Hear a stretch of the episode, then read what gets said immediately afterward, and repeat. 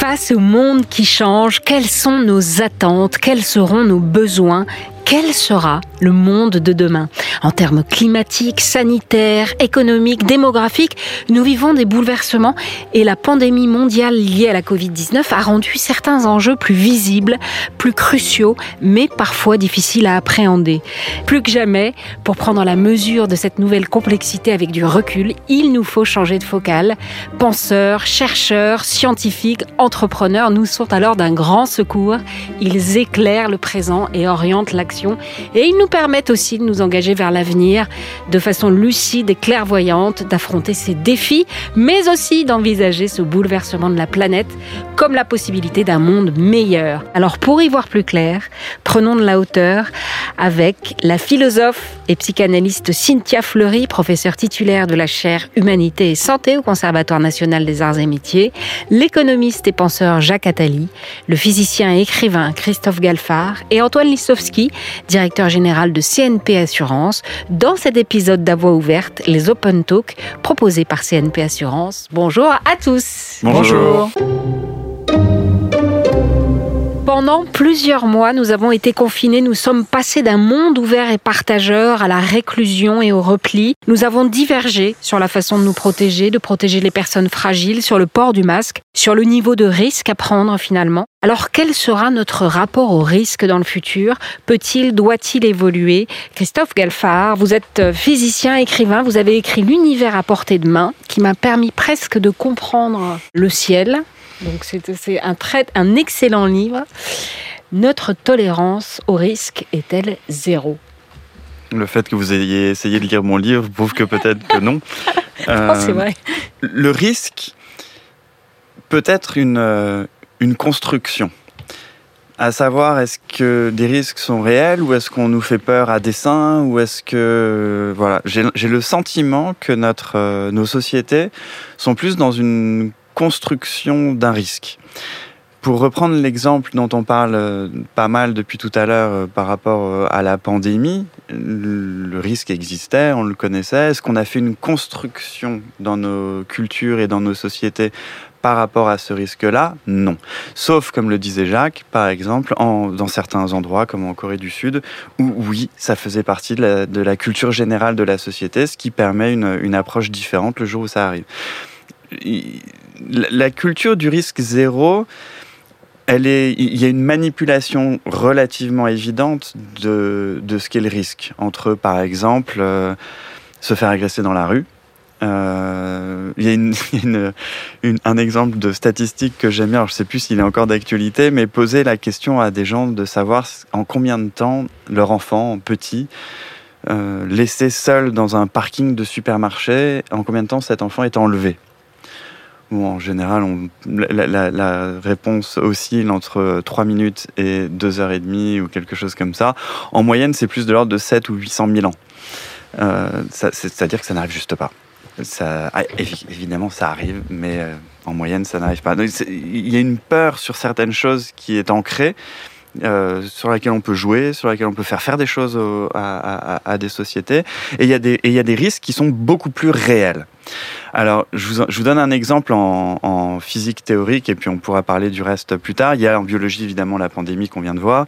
Il y a cette idée que, par exemple, on peut détruire une espèce par un impact de météorite faut être euh, quand même un peu cinglé pour imaginer ce genre de choses. En tout cas, c'est ce que pensaient la plupart des gens jusque dans les années 70-80 lorsqu'on a découvert une trace d'impact météoritique sur toute la planète et qui nous donne une sorte d'explication pour l'extinction des dinosaures. Bon, malgré ça, c'était quand même pas un, danger euh, qui, a plu aux gens jusqu'en 1993-94, lorsque en décembre on a découvert une nouvelle comète par hasard et que trois mois plus tard, elle s'est écrasée sur Jupiter. Et là, on s'est dit, ah, en réalité, ça existe. Est-ce que l'humanité a pris ce danger, par exemple, en compte? Pas nécessairement, vu qu'on commence juste à avoir des, des, observations, ou en tout cas de l'argent qui est mis pour observer l'espace et voir si ce genre de danger euh, peut impacter la Terre. Le même, la même comète qui tomberait sur Terre que celle qui s'est écrasée sur Jupiter en 94, on serait plus là. Donc c'est un risque qui est minimal, qui est tout petit, qui a potentiellement le moyen d'éliminer toute forme de vie sur Terre, en tout cas une autre forme de vie sur Terre, pendant, pendant très très très longtemps. C'est ce genre de risques qui sont à très long terme, mais qui ont une potentiellement quelque chose de gigantesque, ou une pandémie avant celle qui vient de nous tomber dessus, ou d'autres encore, par exemple le réchauffement climatique, qui pendant longtemps a été expliqué et prédit par des scientifiques depuis les années 60-70. Ça devient réel. Si on doit à chaque fois attendre que les choses deviennent réelles pour réagir, c'est compliqué. Et je pense qu'on a, c'est comme la peur de l'avion. Euh, on a plus peur de s'écraser en avion que de prendre une voiture. Or, c'est de loin la voiture qui est la plus dangereuse. Sur les cinq prochains milliards d'années, on sait que la Terre sera attaquée, on sait que notre Soleil explosera, on sait que seule la science, d'une certaine manière, peut nous sortir de euh, ce genre de, de risque-là. Jacques Attali, vous voulez intervenir? Je suis entièrement d'accord avec ce que vient de dire Christophe, qui est comme toujours extrêmement intéressant quand on le regarde dans la perspective du long terme et du très long terme. Et c'est vrai que non seulement dans le très long terme, nous sommes tous morts, mais dans le très long terme, l'humanité elle-même a disparu. Donc après tout, on peut prendre des risques puisqu'on aura euh, tous euh, disparu. Mais d'ici là, on peut penser que nous avons à gérer ce risque d'une façon un peu plus prudente. Or aujourd'hui, ce, ce qui est, vrai, c'est que dans cette euh, épisode du Covid, on n'a pas du tout géré le risque de mourir. On a géré le risque de l'encombrement des hôpitaux. Et c'est parce que euh, l'encombrement des hôpitaux était un risque qu'on a confiné, sachant que cette maladie, on ne sait pas la soigner ni, ni la guérir. En fait, on n'a pas voulu donner le spectacle euh, d'avoir à choisir ce qu'on allait soigner ou ce qu'on allait euh, soigner par une médecine de, de compassion, puisqu'on n'a rien d'autre à offrir pour l'instant.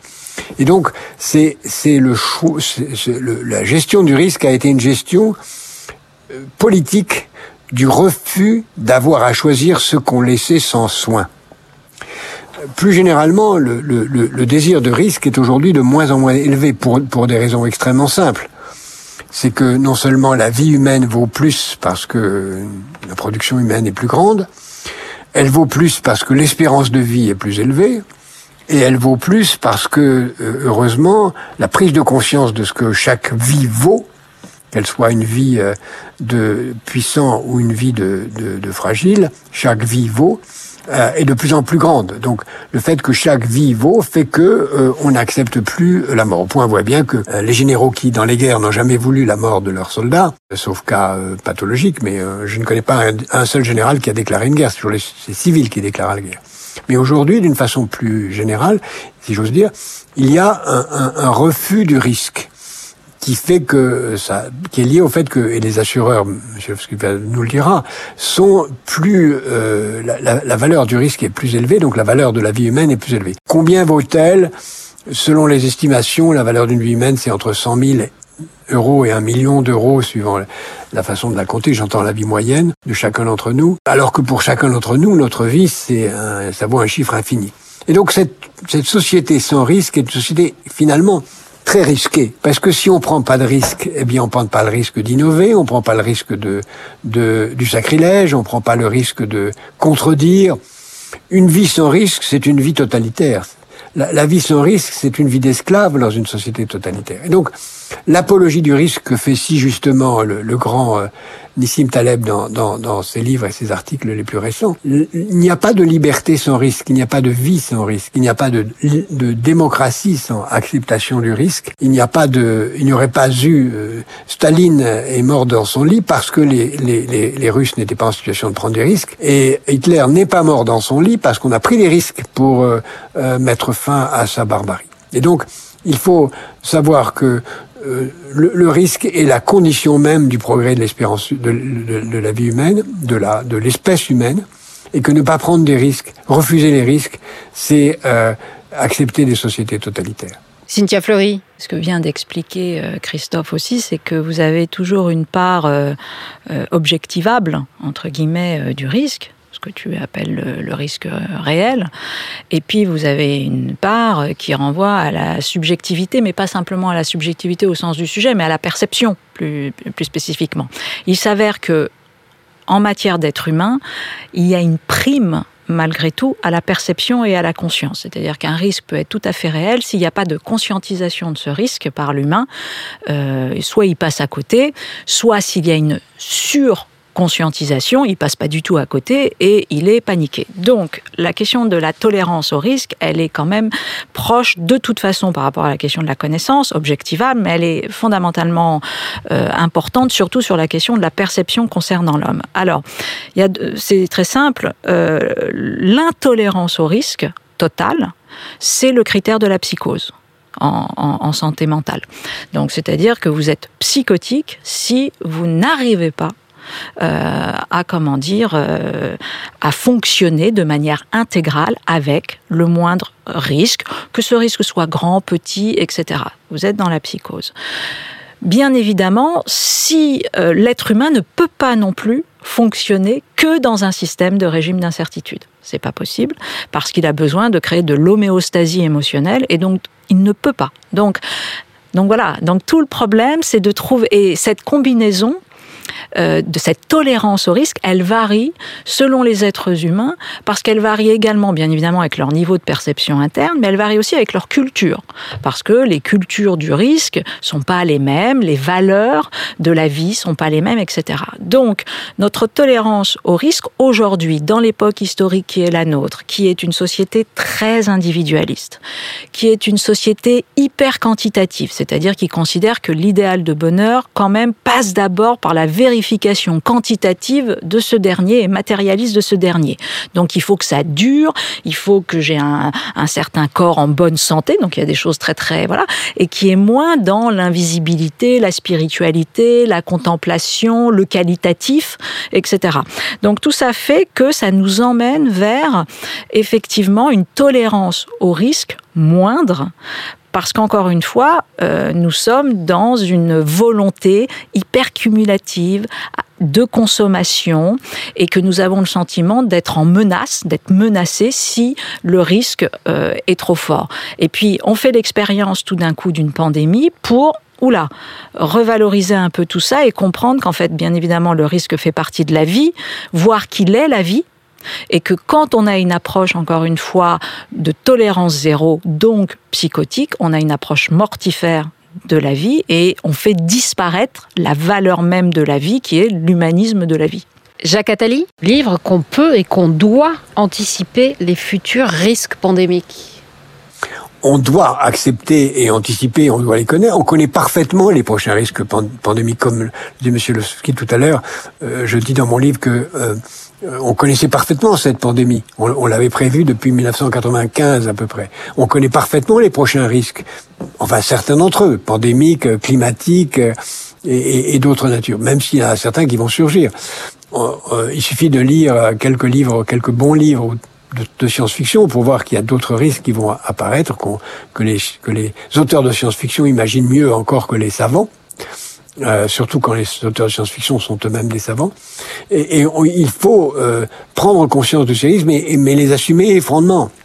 Euh, il y a des risques, il y a des risques de pandémie, très bien. Alors il faut s'y préparer. Le seul pays qui était préparé à la pandémie actuelle, c'est la Corée du Sud. Pourquoi? Parce qu'il l'avait prévu. Et, et, ils ont sur 54 millions d'habitants 300 morts à l'heure où nous parlons, même si la, pandémie repart chez eux. Pourquoi? Parce que c'est en préparé, ils ont créé les conditions d'une bonne gestion. Donc, euh, la connaissance des risques, c'est la meilleure façon de, de, de s'y préparer.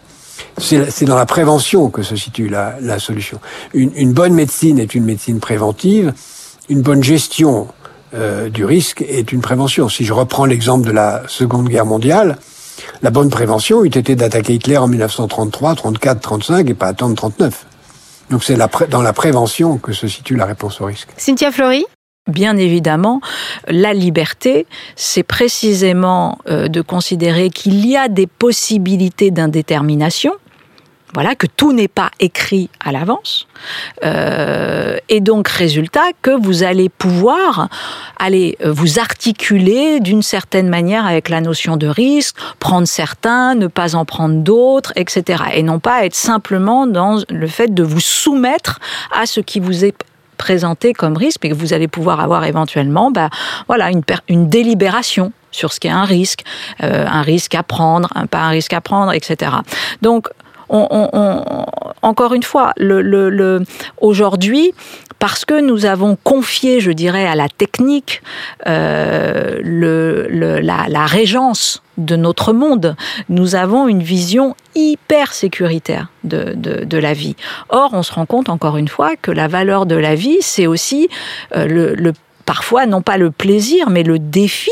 On sait très bien à quel point le risque, il est structurel de nos vies, dans le sens du challenge, dans le sens de l'épanouissement, dans le fait d'aller vers l'inconnu. Euh, les rencontres amoureuses, c'est très très particulier, si vous voulez, de prendre rendez-vous avec celui qui est censé devenir votre amour plus tard. C'est quand même pas simple comme idée, parce que c'est quand même très clairement ce qui se joue aujourd'hui et qui d'ailleurs dévitalise d'une certaine manière la puissance d'émergence qui se joue, donc la puissance de risque, qui se joue dans, dans, la rencontre. Même si, euh, bien évidemment, heureusement, euh, les rencontres par application peuvent euh, délivrer aussi des, des, des belles surprises. Mais voilà, nous avons nous sommes dans un monde de, toute puissance, de maîtrise, et encore une fois quantitative où nous voulons vérifier euh, que euh, nous sommes bien, euh, comment dire, que nous avons la, une possession aussi d'une certaine manière de, cette vie qui est la nôtre. Maîtrise, une maîtrise, un contrôle. Antoine Lissowski, alors vous, ça doit vous inspirer quelque chose, cette notion de risque, risque zéro maintenant. D'abord, le, risque, la gestion du risque et la couverture du risque, c'est l'essence du métier des bah assureurs, qui, est, celui que, j'exerce. Et ce qui est très frappant, c'est que la perception du risque, et je reviens là-dessus, la perception du risque est en fait beaucoup plus contingente qu'on peut l'imaginer. D'abord, quand on regarde sur des longues périodes la façon dont différentes euh, organisations mesurent les risques principaux tels qu'elles les voient, il y a 15 ans, le risque principal vu par les dirigeants de Davos, c'est un microcosme, mais enfin, ils s'interrogent tous les ans là-dessus, c'était des risques de nature économique. Ces dernières années, c'est des risques de nature climatique. Ça, c'est la première chose dans la contingence dans le temps. Il y a une autre contingence dans l'immédiat, c'est que si vous interrogez les gens demain sur le risque, ça va être la pandémie, puisqu'on est en train de vivre dedans, on n'en sort pas, etc. Et donc, il y a cet aspect-là. Il y a une autre contingence qui est très frappante, et là je reviens sur les remarques de Cynthia, parce que effectivement la société matérialiste fait que la tolérance au risque est plus faible chez les gens riches. On va prendre un indice de tout ça, c'est très simple. C'est que le taux de. En gros, la part du PIB consacrée à l'assurance est d'autant plus élevée que le PIB est élevé. Alors ça veut dire d'abord que les gens ont les moyens de se le payer, parce que le PIB est élevé, sinon ils ne pourraient pas. Mais ça veut dire aussi qu'ils ont envie de se le payer. C'est-à-dire que malgré tout, avec un PIB élevé, vous consacrez une part de euh, votre ressource importante à vous protéger ou en tout cas à essayer de couvrir des risques. Donc on voit bien que cette notion de contingence et de perception du risque contingente dépend des cultures et que dans une culture matérialiste, elle a tendance, on va dire, à devenir pathologique. Euh, ce, vécu du risque a tendance à, devenir un peu pathologique. Alors, il y a aussi, euh, on va dire, une problématique derrière tout ça, c'est que quand on rentre dans une réflexion sur le risque, on pense aux risques tels qu'on les voit, puis on commence à angoisser sur les risques tels qu'ils ne sont pas encore bien identifiés, mais qu'on les entrevoit, puisqu'on est obsédé par le risque. Je vais prendre euh, un exemple très simple de pays développés, c'est le risque de dépendance dans le grand âge. Euh, vu par un assureur, c'est un risque puisque ça n'arrive pas à tout le monde et que ça a une incidence plus ou moins grave sur les gens. D'accord. Ça peut être considéré comme un risque, mais dans une tribu ou dans une population traditionnelle, le dépendant est pris en charge par son environnement. Dans un univers individualisé, la dépendance devient un risque collectif vis-à-vis de laquelle chacun, duquel chacun est amené à prendre ses précautions. Dernière chose, il y a une notion à la fois euh, cumulative et extrême du risque. Cumulative, c'est-à-dire que, à force de vivre dans une société qui s'enrichit, on a le sentiment de prendre de plus en plus de risques et donc de vivre toujours dans une ambiance, euh, si je puis dire, de euh, manifestation du risque, ou en tout cas d'évitement nécessaire du risque, parce que ça devient une préoccupation constante. Et face à ça, on se tourne vers qui? En réalité, on se tourne d'abord et avant tout vers le collectif représenté par l'État, ou l'État, ou n'importe quelle collectivité. Et puis on se tournera aussi, si on a, si on a les moyens, vers la prévention, vers de l'assurance, etc. Mais au fond, combien les gens sont-ils prêts à consacrer comme argent à la prévention des risques? Et c'est là, et Jacques en parlait tout à l'heure, la prévention, c'est la meilleure réponse. Mais est-ce que on va véritablement consacrer de l'argent? Est-ce qu'on va se priver dans les modes de vie, euh, dans nos modes de mouvement, etc., d'un certain nombre de plaisirs parce que nous sommes obsédés, par exemple, par le risque sur notre santé. Eh bien non, en fait, ce qui se passe, c'est que les gens continuent, on va dire, à avoir des modes de vie terribles et payent une assurance plus chère pour pouvoir être soignés, en tout cas remboursés quand ils se soigneront, parce qu'ils ont trop mangé. Oui, non, je voulais juste dire que euh, sur la question du euh, euh, à quoi sont prêts les personnes pour se protéger, etc., il y a des risques dits systémiques où précisément la question c'est qu'on ne peut plus seul, de façon individuelle, euh, se protéger. On ne peut pas se protéger, si vous voulez, contre un risque climatique, contre un risque pandémique, parce que si on ne mutualise pas euh, cette manière-là, on n'aura simplement absolument pas chacun d'entre nous la richesse possible pour faire face à ce risque. Donc autant on peut sur des parcours euh, type études, etc., des, des points sectoriels se protéger, autant la, la question aujourd'hui du risque systémique nous oblige en fait à repenser quand même une mutualisation de notre régime assurantiel. La mutualisation, c'est un terme que vous aimez bien, ça, Antoine Lissowski. On a, on a euh, effectivement deux, deux concepts qu'on aime bien dans ce métier. C'est la mutualisation, parce qu'au fond, une compagnie d'assurance, n'importe quelle assureur, c'est tout un tas de gens à qui vont arriver des risques, mais seulement à certains d'entre eux, et l'ensemble de la collectivité se met d'accord pour que, en gros, les, ceux à qui ne sont pas, ces risques ne sont pas arrivés euh, se mobilisent pour euh, celui à qui il est arrivé. Il y a un deuxième concept qu'on utilise assez souvent et qu'on aime bien, c'est celui d'affinitaire. Et au fond, vivre le même risque, ça crée une forme d'affinité. Et donc, euh, les deux concepts se, se, répondent parce que le sentiment de vivre un risque que d'autres dans le groupe vivent vous amènera à être proche d'eux. Mais du coup, c'est le, c'est le lien entre nous qui est en jeu. C'est ça qui crée du lien, c'est de vivre de manière euh, commune les risques que nous percevons ensemble.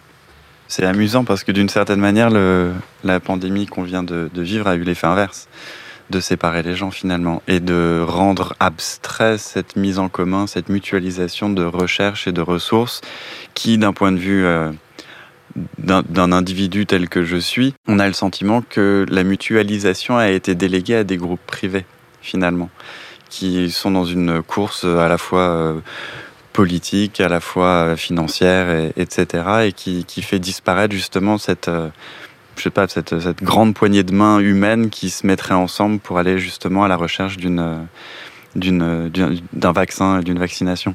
On est plus dans de la concurrence globale et de la course que, là-dedans. Ce questionnement du risque, il y, a réellement quelque part une, distinction peut-être entre ce que, je perçois d'être un risque individuel et que vous vous rattachez à une mutualisation. J'adore ce, principe, il, me paraît être euh, le seul qui fonctionne finalement depuis longtemps. Et, le principe d'une... Euh, de, se rendre compte de cette mutualisation, et, c'est là où, des visions cosmiques, disons, pour utiliser des gros mots, on, est en train de rentrer dans une ère spatiale qui, il me semble, va faire réaliser de plus en plus à, l'humain en général ce sentiment d'appartenance à cette petite poussière bleue qu'est la Terre. C'est une notion qui n'est pas encore, je pense, ancrée dans l'inconscient je sais pas comment l'appeler, l'inconscient humain collectif, qui est que nous faisons partie d'une petite euh, boule fragile et en même temps résiliente et en même temps extrêmement puissante, qui a un, qui a un temps de vie limité et qui nous abrite, etc. Ça, a l'air bateau un petit peu ce que je dis comme ça, mais je pense que ce sentiment va, va, va aller de, va, va devenir de plus en plus costaud et puissant au fur et à mesure que des projets spatiaux vont, vont avoir lieu. Cynthia Fleury Oui, juste un point, c'est-à-dire que de fait, il est très très important, malgré tout, en, en matière d'éducation, de revenir à tout de même une tolérance au risque. Pour une raison très simple, c'est que l'instrumentalisation de la peur du risque, elle est terrible. Et cette instrumentalisation, elle produit des conduites sécuritaires, autoritaires, des états d'exception, des états d'urgence qui tout d'un coup deviennent euh, à jamais euh, banalisés et mettent en danger tout simplement l'état de droit. Donc, à un moment donné, je comprends tout à fait, et c'est très important que on demande à la médecine de gérer le risque. On demande à la technique de gérer le risque, bien sûr. Mais si on ne fait que ça, on met en danger tout simplement l'état de droit. Donc ça veut dire quoi? Ça veut dire qu'on doit demander de gérer le risque à l'éthique si vous voulez. Euh, et c'est pas tout à fait la même chose à l'éthique, c'est-à-dire à la réflexion critique, à la philosophie et encore une fois à la, santé, à, à la psyché, pour précisément faire en sorte qu'à un moment donné, on ait assez de distance pour dire oula, ce risque-là, il faut le prendre et tant pis si la technique n'y répondra pas parce que encore une fois, c'est protecteur pour l'état de droit. Antoine Lissowski. Oui, il y, a un indicateur quand même de la façon dont une société perçoit le risque, c'est les ressources qu'elle met pour s'en protéger. Et en fait, et c'est là que la question de la mutualisation est posée de manière assez cruelle, c'est-à-dire quelle est la part de, des ressources de la vie sociale ou d'un État, d'une collectivité qu'on met face à un risque? Regardons ce qui s'est passé ces dernières années. Le risque, par exemple, cyber, a été considéré comme très très important. En tout cas, c'est un risque qu'on a estimé croissant, nouveau, etc on a mis énormément et on met énormément de ressources dans les organisations, dans les États, face au risque cyber. Alors même que le risque pandémie dont on a parlé déjà et qui est connu depuis longtemps et qui en plus s'est produit depuis des temps immémoriaux, depuis des milliers d'années, je ne dis pas qu'on n'a pas mis d'argent dedans, mais on en a mis plutôt tendanciellement moins, d'après ce que j'ai compris, en tout cas en France, au cours des dernières années.